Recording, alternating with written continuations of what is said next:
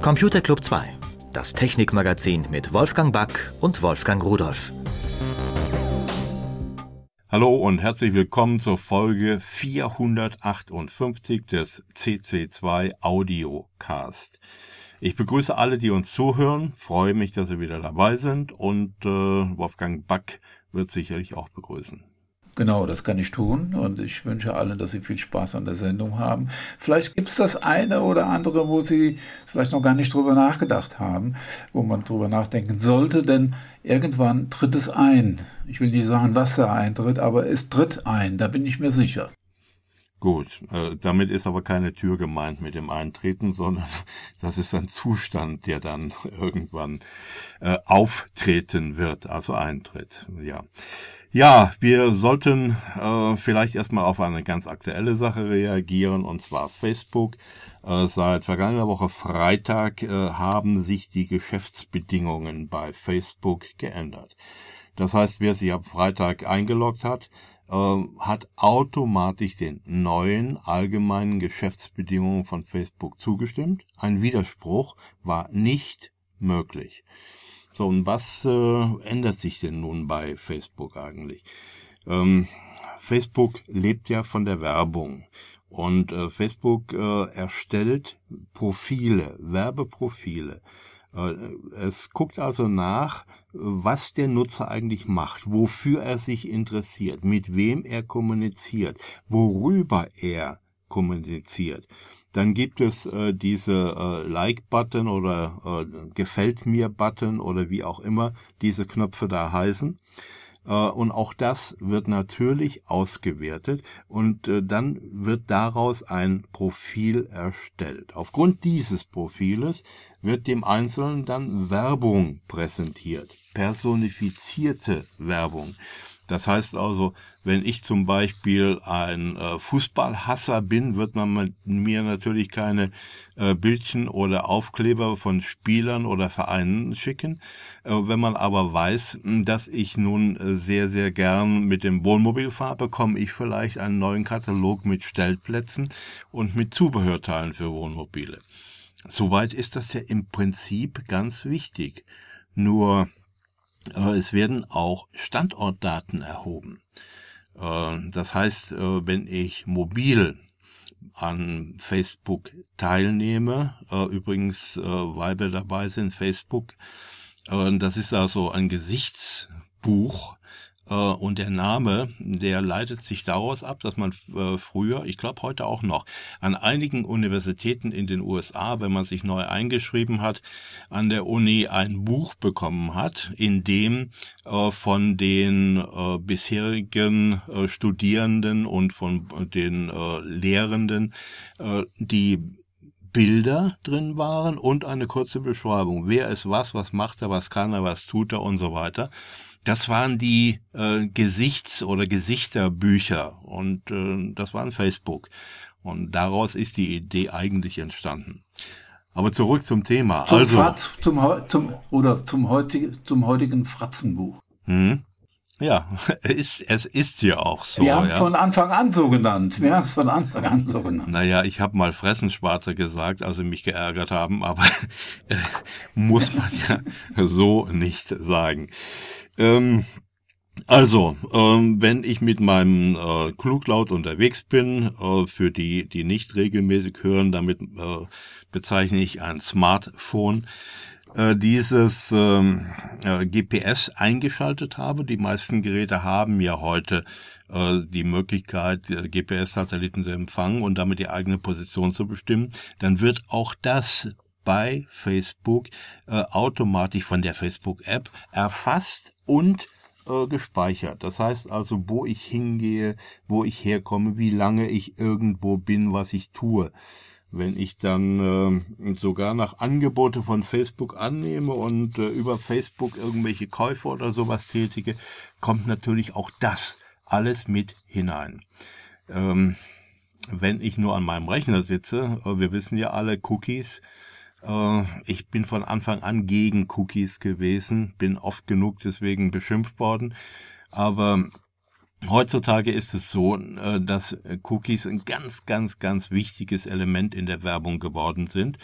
Denn über diese Cookies wird ja nun, das sind ja eigentlich nur kleine Textdateien, die nichts anderes können, obwohl äh, ich schon längst nachgewiesen habe, dass man auch mit diesen Textdateien Code verstecken kann, den man später aufrufen kann. Aber anderes Thema. Und äh, diese Cookies, die auf meinem Rechner gespeichert werden, helfen mich zu verfolgen. Wie? Na, ganz klar. Wenn ich eine Homepage habe und ich setze bei jemandem, der meine Homepage besucht, ein Cookie, da steht drauf, äh, ich bin hier die Homepage von Wolfgang Rudolf, an die und die Uhrzeit da und da, war der so und so lange da und hat sich das auf meiner Homepage angeguckt. Und dann geht mein Besucher auf die Homepage von Wolfgang Back. Und bei Wolfgang Back wird dann mein Cookie abgefragt, was äh, ich da gesetzt habe. Dann weiß der Browser von Wolfgang beziehungsweise die Homepage äh, von Wolfgang Back, wo kommt der her, was hat er sich vorher angeguckt, wie lange hat er sich das angeguckt? Und so weiter. So, und diese Cookie-Kette, diese Informationen, die quasi hier weitergereicht werden, helfen natürlich, mich zu verfolgen was ich mache, was ich tue, wo ich herkomme, äh, wo ich hingehe. Das geht natürlich dann nur rückwärts. Und äh, auch das wird dann wieder verknüpft. Genauso natürlich äh, Kennnummern, also die Identifikation, die mein Browser weitergibt. Mein Telefon, meine Telefonnummer, meine E-Mail, äh, meine Kartennummer, all diese Informationen werden gespeichert und werden verknüpft. Das heißt, wenn ich also zum Beispiel, äh, was machen wir äh, im Sommer Urlaub? Wenn ich zum Beispiel in Urlaub fahren will und ich suche mir im Internet irgendwelche Angebote da zusammen, dann wird das erkannt, gespeichert. Jetzt gehe ich zum nächsten Anbieter, zum nächsten Anbieter, zum nächsten, suche immer in die gleiche Gegend in Spanien aus und schon wissen die äh, Leute, wo ich hin will. Also bekomme ich natürlich von Anbietern vor Ort, ob das nun die Pizzeria ist oder ob das nun der Leihwagenvermittler äh, oder Vermieter ist oder wer auch immer, bekomme ich dann spezielle Werbung. Gut, Jetzt. Und vor allen Dingen sogar, wenn es nur, sich nur um diese Like-Buttons handelt, da brauchst du bei Facebook gar nicht eingeordnet zu sein oder, oder, oder online zu sein. Äh, alleine diese Buttons genügen, um dich zu verfolgen. Ja, ganz genau. Das heißt, ich muss gar kein Mitglied äh, bei Facebook sein und werde dennoch getrackt und verfolgt. verfolgt. Ähm, Jetzt sind natürlich die Cookies äh, auf ähm, Smartphone nicht so wirklich äh, die Option äh, und deswegen äh, erweitert man das eben äh, mit Like-Buttons, mit Positionsdaten, mit äh, Geräteidentifikation und so weiter. Schlimm ist auf der einen Seite, dass man nicht widersprechen kann. Ich wähle mich rein als äh, Facebook-Mitglied und habe damit automatisch diesen neuen AGBs äh, entsprochen und äh, sie akzeptiert. Das ist nicht richtig. Das darf auch so nicht sein. Der Bundestag hat sich vergangene Woche schon damit beschäftigt. Was dabei rausgekommen ist, weiß ich nicht. Äh, aber ähm, ich hoffe mal, äh, dass da so langsam Verstand einkehrt. Äh, dass man äh, da irgendetwas unternehmen muss, dass man nicht Benutzern einfach im Nachhinein neue Bedingungen aufzwingen kann. Ähm, denn äh, die Alternative wäre, bei Facebook rauszugehen. Aber auch das ist nicht so einfach. Bei Facebook das eigene Konto zu kündigen, da muss man also sich schon ein bisschen sehr tief eingraben. Und das ist eben so eine Geschichte. Ich muss irgendwo einen äh, Unlike-Button haben, wo ich sage, ich mag euch nicht mehr und ich will jetzt raus. Aber selbst wenn man das tut, behält Facebook immer noch die Daten, die sie jemals von mir gesammelt hat. Und wenn ich auf irgendwelchen künftigen anderen Seiten diesen Facebook-Button da äh, betätige, äh, dann weiß Facebook immer noch, wer das war, dass ich das war, dass ich Mitglied war und hat meine ganzen alten Daten. Also wir schimpfen immer über Google, aber der Moloch und das Monster ist eigentlich Facebook. Und WhatsApp, weil es ja Facebook ist. ja, gut. Äh, genau, also das, das ist ja auch so. Also ich höre immer, wir, ich bin bei, bei WhatsApp, äh, da brauche ich diese, diese Facebook, diese Facebook äh, äh, Sachen nicht mitzumachen. Ja. hallo, wer bei WhatsApp ist, ist bei Facebook. Ja. Facebook ist die Mutter von WhatsApp und die sind keinen Deut besser. Ja. Ja, also äh, hier muss man sehr vorsichtig sein. Man sollte sich wirklich durch alle Einstellungen durchgraben äh, bei Facebook und sollte alles, was möglich ist, verbieten, abklicken, ob Facebook dem tatsächlich dann entspricht oder im Geheimen weiter diese ganzen Daten sammelt und sowas. Äh, das ist noch die große Frage. Also mir fehlt der Glaube daran, dass hier so viel Ehrlichkeit ist, wenn ich sage, ich will das nicht, dass sie das wirklich machen. Wahrscheinlich ist es einfach nur nach außen hin zum Schein dann so, dass sie nichts mehr sammeln und äh, der Nutzer ist zufrieden. Aber wir kennen doch alle den Fall von dem Österreicher, der bei Facebook gekündigt hat, ja. der Facebook raus wollte und der dann wissen wollte, was ist denn noch von mir da bei Facebook? Und da kamen 1100 Seiten. Mhm. So, gedruckt zurück. Das war wohl ein einziger Fall, der, der da passierte, wo die so freundlich waren und haben noch 1100 Seiten gedruckt. Ja. Äh, unglaublich, das ist unglaublich. Er hatte gekündigt und er war noch mit 1100 Seiten dabei im Hintergrund.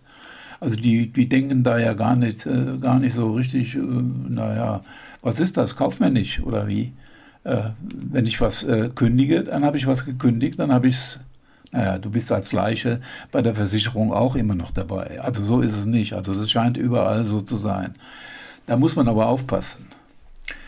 Und äh, äh, wo man auch aufpassen muss, äh, das ist ein ganz äh, jetzt ein komisches Thema.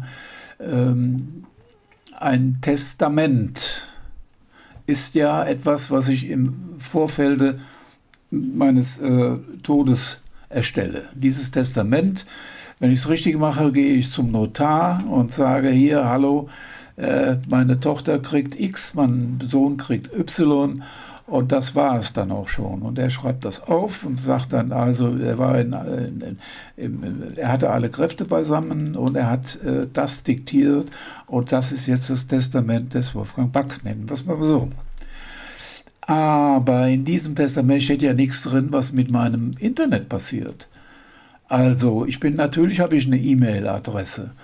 Und wenn ich jetzt ein ganz, ganz böser war, da gehe ich nicht zum Notar, sondern ich sage ganz einfach, äh, ich denke mir das aus, äh, mache diese Verfügungen und setze die als E-Mail ins Internet und rufe die nie ab, sondern die steht da nur drin. So, und jetzt verblasse ich und ja, was ist mit dieser E-Mail? Ja, sagt jeder, na ja, gut, okay, die kann man ja rausholen. Ah, dafür muss ich aber ein Passwort haben. Und der Provider, wenn ich den jetzt bitte, hallo, es geht hier um ein Erbe, es geht hier um Internet-Testament, äh, äh, der Provider sagt, nö, habe ich nichts mit zu tun, Sie haben keine Berechtigung. Ähm, es sei denn, ich hätte vorher eine Berechtigung erteilt. Nur wer macht sowas? Wer denkt an sowas? Und jetzt liegt dieses Internet-Testament da drin, keiner kommt dran.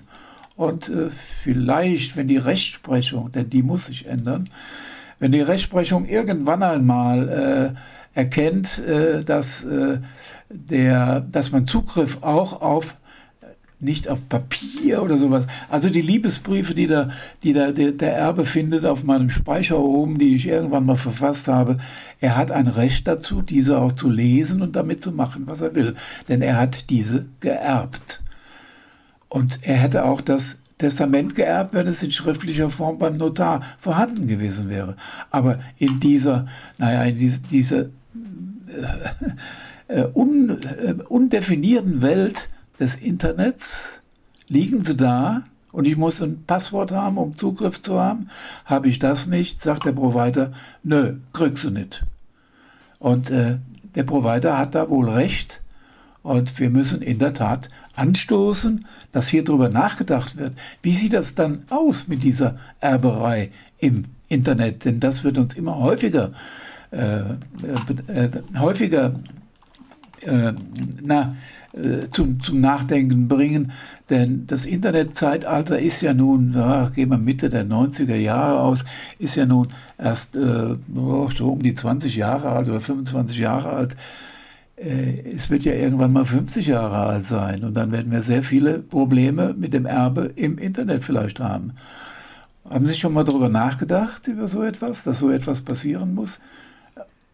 Du, Wolfgang? Nein, ich habe nicht darüber nachgedacht. Ich würde es ja auch ganz anders machen. Ich würde in dem Fall einfach äh, an den Rechner, den ich geerbt habe, gehen. Äh, und wenn ich das Passwort nicht weiß, dann würde ich dem Provider die Funktion äh, nutzen und würde sagen, Passwort vergessen, schick mir neues an meine E-Mail-Adresse. Und da das ja auf dem geerbten Rechner aufschlägt, hätte ich dann wieder Zugang. Äh, aber das rein rechtliche ja, Problem... das kannst du ja, kannst du ja noch einfacher machen. Du kannst doch auf dem, deinem Rechner kannst du natürlich draufschreiben. Denn der Rechner, den kannst du ja, das ist ja eine Sache, den kannst du ja vererben. Und wenn dein, dein äh, Erbe geschickt genug ist und findet die Passage, wo du hingeschrieben hast, Privattestament oder irgendwas, und hast es unverschlüsselt dort als Datei abgelegt, dann ist das gültig. Gut, aber damit hast du immer noch nicht äh, Zugriff auf das E-Mail-Konto. Da musst du dir erstmal ein neues Passwort schicken lassen.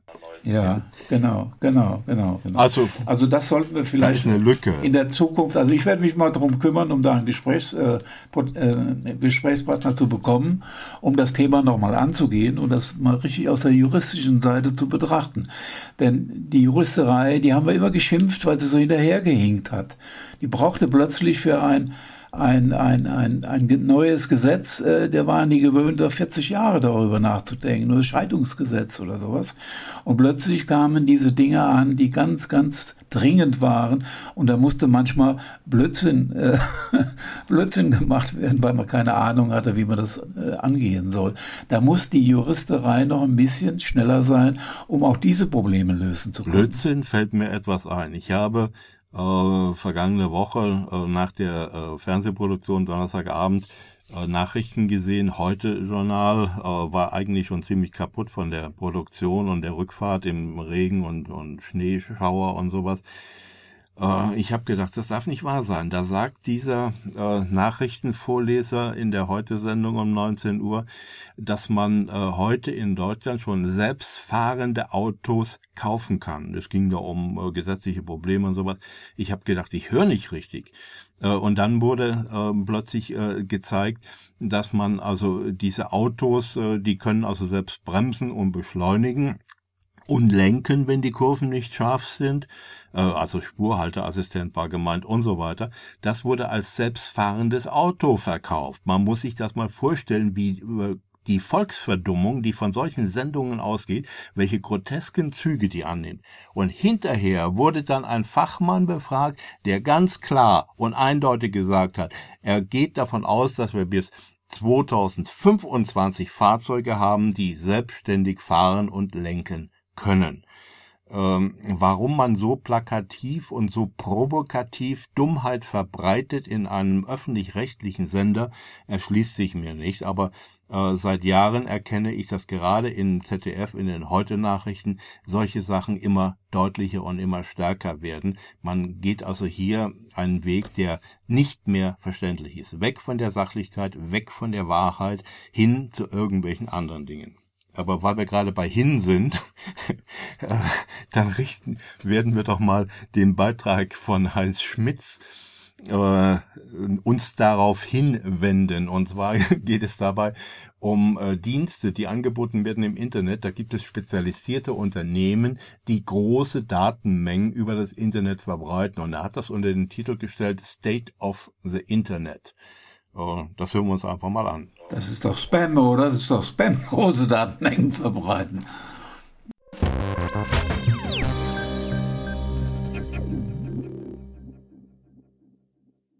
Die Firma Akamai ist spezialisiert darauf, große Datenmengen an viele Empfänger über das Internet zu übermitteln. Viele Firmen nutzen die Dienste des US-Unternehmens, um keine eigene komplexe Infrastruktur für die Datenverteilung aufzubauen. Über die Akamai Intelligent Plattform werden Daten gesammelt, die Einblicke in wichtige Statistiken zur weltweiten Internetnutzung geben. Im Bericht für das dritte Quartal 2014 finden sich Angaben zu Verbindungsgeschwindigkeiten in stationären und mobilen Netzwerken. Die Rubrik Attack Traffic gibt Einblicke in Shellshock und OpenSSL-Sicherheitslücken, zu Blackshades Red und Spike DDoS Toolkits sowie zu Attacken, die während der Fußball-Weltmeisterschaft 2014 beobachtet wurden. Aber erstmal zu den durchschnittlichen Verbindungsgeschwindigkeiten. Im zweiten Quartal in Folge lag sie weltweit mit 4,5 Megabit über der Breitbandschwelle von 4 Megabit pro Sekunde. Weltmeister ist wieder einmal Südkorea mit 25,3 Megabit pro Sekunde. Es folgen Hongkong und Japan. Auf dem vierten Platz findet sich mit der Schweiz der erste Europäer. Die durchschnittliche Verbindungsgeschwindigkeit von 14,5 Megabit pro Sekunde sichert dem Alpenstaat die europäische Spitzenposition zum dritten Mal. Es folgen Schweden und die Niederlande. Die Weltmacht USA nimmt in der Rangliste den zwölften Platz ein. Sucht man den Industriestandort Deutschland, so muss man in der Liste weit nach unten gehen. Hinter Ungarn, aber vor der Slowakei, finden wir uns auf Platz 31 der Welthitliste wieder. Die durchschnittliche Verbindungsgeschwindigkeit von 8,7 Megabit pro Sekunde bedeutet zwar einen Zuwachs von 16 Prozent gegenüber dem Vorjahr, aber einen Rückschritt von 2,4 Prozent gegenüber dem Vorquartal und damit einen Verlust von drei Plätzen in der Hitliste. Allerdings sieht es in Polen, Portugal, Spanien, Frankreich und Italien noch schlechter aus. Bei der durchschnittlichen Spitzengeschwindigkeit in allen untersuchten europäischen Ländern lag übrigens Rumänien mit einem Wert von 58,7 Megabit an der ersten Stelle. Auf Werte von über 50 Megabit pro Sekunde kamen auch Länder wie Schweiz, Schweden, die Niederlande, Belgien und Irland.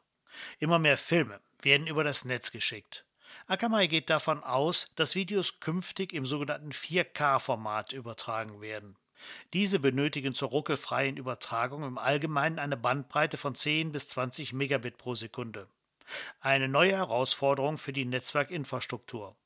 In Europa finden sich hier wieder die Schweiz, die Niederlande und Schweden an der Spitze.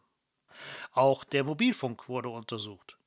Im Bericht für das dritte Quartal 2014 wurden 54 Länder bzw. Regionen hinsichtlich ihrer Mobilfunknetze untersucht. Das Land mit der höchsten durchschnittlichen mobilen Verbindungsgeschwindigkeit weltweit ist weiterhin Südkorea mit einem Anstieg auf 18,2 Megabit pro Sekunde. Weltweites Schlusslicht mit 0,9 Megabit pro Sekunde ist der Iran. Spitzenreiter in Europa bleibt die Slowakei mit einem Wert von 10,9 Megabit pro Sekunde. Betrachtet man die maximalen Verbindungsgeschwindigkeiten, liegen die Werte erneut weit auseinander. Sie reichen von 98 Megabit pro Sekunde in Singapur bis zu 3,3 Megabit pro Sekunde im Iran. Aber wir müssen uns auch mit der dunklen Seite des Internet beschäftigen. Akamai hat ein Netzwerk aus stillen Softwareagenten. Sie sind über das ganze Internet verteilt und loggen Verbindungsversuche, die als Attack Traffic eingestuft werden. Anhand der von den Softwareagenten gesammelten Daten kann erkannt werden, aus welchen Ländern die meisten Angriffe stammen und welche Ports am häufigsten ins Visier genommen werden. Die Analyse erfolgt anhand der IP-Adressen. Deswegen ist das identifizierbare Ursprungsland nicht unbedingt auch der Urheber des Angriffs. Die traurige Hitliste der 201 Länder oder Regionen, aus denen Attack Traffic stammte, führt mit einem Anteil von 49 Prozent erneut China an. An zweiter Stelle folgen die USA mit 17 Prozent. Am beliebtesten sind nach wie vor die Attacken auf den Telnet IP-Port 23. Vor allem die Angriffe, die China zugeordnet werden, bedienen sich dieses Ports. Gefolgt wird er von Angriffen auf Microsofts Directory Service Port 445. Dann kommt, wie zu erwarten, der HTTP-Port 80, über den ja die Browser kommunizieren. Aber auch der Microsoft SQL Server mit seinem Port 1433 oder der MySQL Server mit Port 3306 bleiben nicht unbeachtet von den Kriminellen. Der komplette Report von Akamai kann aus dem Internet geladen werden. Die Adresse ist www.stateoftheinternet.com, das alles in einem Wort. Dort findet man noch eine Fülle von Informationen rund um den Verkehr und die Verbindungen im Internet.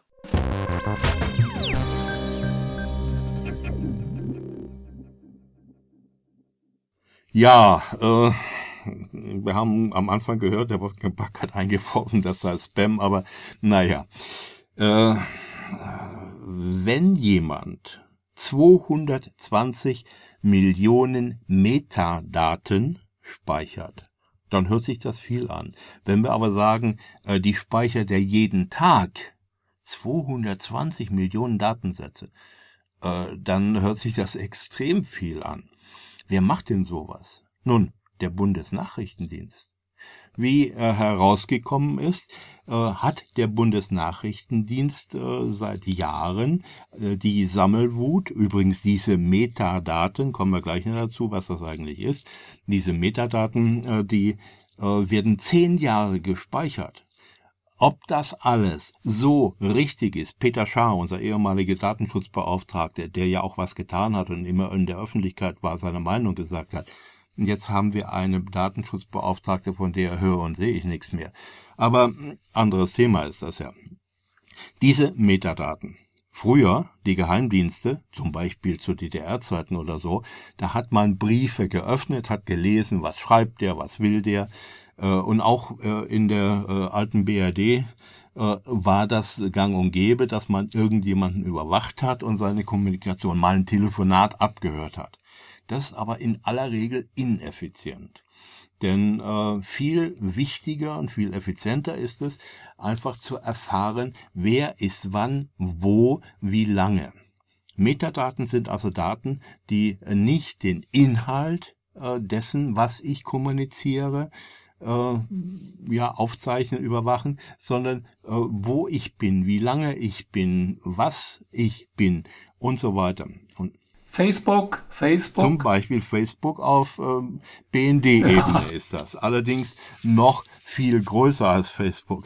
Das Einzige, der BND hat noch nicht entdeckt, dass man damit Werbung, personifizierte Werbung machen kann. Dann würden die nicht die 300 Millionen, äh, die sie jetzt wieder gefordert haben, um Überwachung zu erweitern und zu verbessern und neue Technologien einsetzen zu können, äh, von der Bundesregierung fordern, sondern hätten die wahrscheinlich zum Verschenken übrig. So, also ja, äh, ja. jetzt ist natürlich die Frage, wo kommen die denn eigentlich her? Die, äh, der BND fischt also diese Daten ab äh, über äh, Satellitenkommunikation, über äh, Fernleitung, über äh, transatlantische Kabel und so weiter. Dort holen diese Metadaten heraus.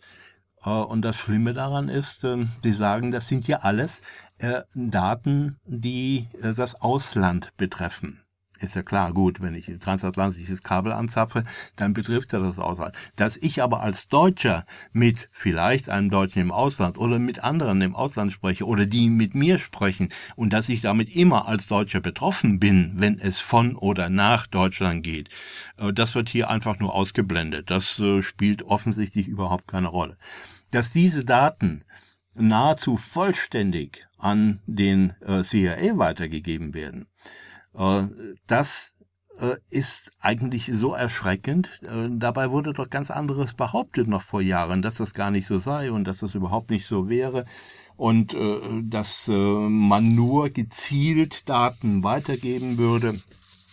Und dabei erzählt aber der CIA ganz klar, dass man diese Daten, auch diese Daten benutzt, um gegen menschliche Ziele vorzugehen. Das heißt also, die schicken dann, wenn sie erkannt haben, wer wann wo ist, also steht immer jemand zur gleichen Zeit, den gleichen Weg irgendwo hin, natürlich nicht in Deutschland, dann werden Drohnen hingeschickt, wenn man den nicht mag und dann wird er eben ermordet. Das ist ja wohl gang und gäbe. Nur mit deutschen Daten, mit deutscher Unterstützung, mit Daten, die auch von uns Deutschen gewonnen werden. Äh, ja. Es ist Herr Rudolf, sei nicht so neugierig. Du willst immer alles wissen. Na, ich nicht. Der BND will immer alles wissen. Ich möchte nur, möchte ja, nur ganz. Ja. Und achte darauf, dass du nicht auf einmal erschossen ja, bist. Ja, ich möchte nur ganz klar sagen, so kann es eigentlich nicht sein, so darf es auch gar nicht sein. Und dass sie immer nur das zugeben, was schon rausgekommen ist, das ist auch so eine Methode. Gut, ich gebe zu, dass wir am Ende der Sendung angekommen sind, Herr Back. Wir tun den Daumen nach oben. Ich lese gerade hier, die Probleme beim digitalen Nachlass bestehen in erster Linie darin, dass die Erben keinen Zugriff auf hinterlegte Daten haben. Bitte schön, jetzt kannst du drüber nachdenken. Ich Deutscher denke, Anwaltsverein. Ich denke darüber nach bis nächste Woche. Gut, ja, Daumen tschüss. nach oben Daumen in, das, äh, ja. in den Shop hineingucken und äh, viel Spaß und immer ein Bit übrig haben. Bis nächste Woche. Oh, okay. Und jo. tschüss. Tschüss. Das war Computer Club 2, das Technikmagazin mit Wolfgang Back und Wolfgang Rudolf. Technik, Produktion und Redaktion Wolfgang Rudolf.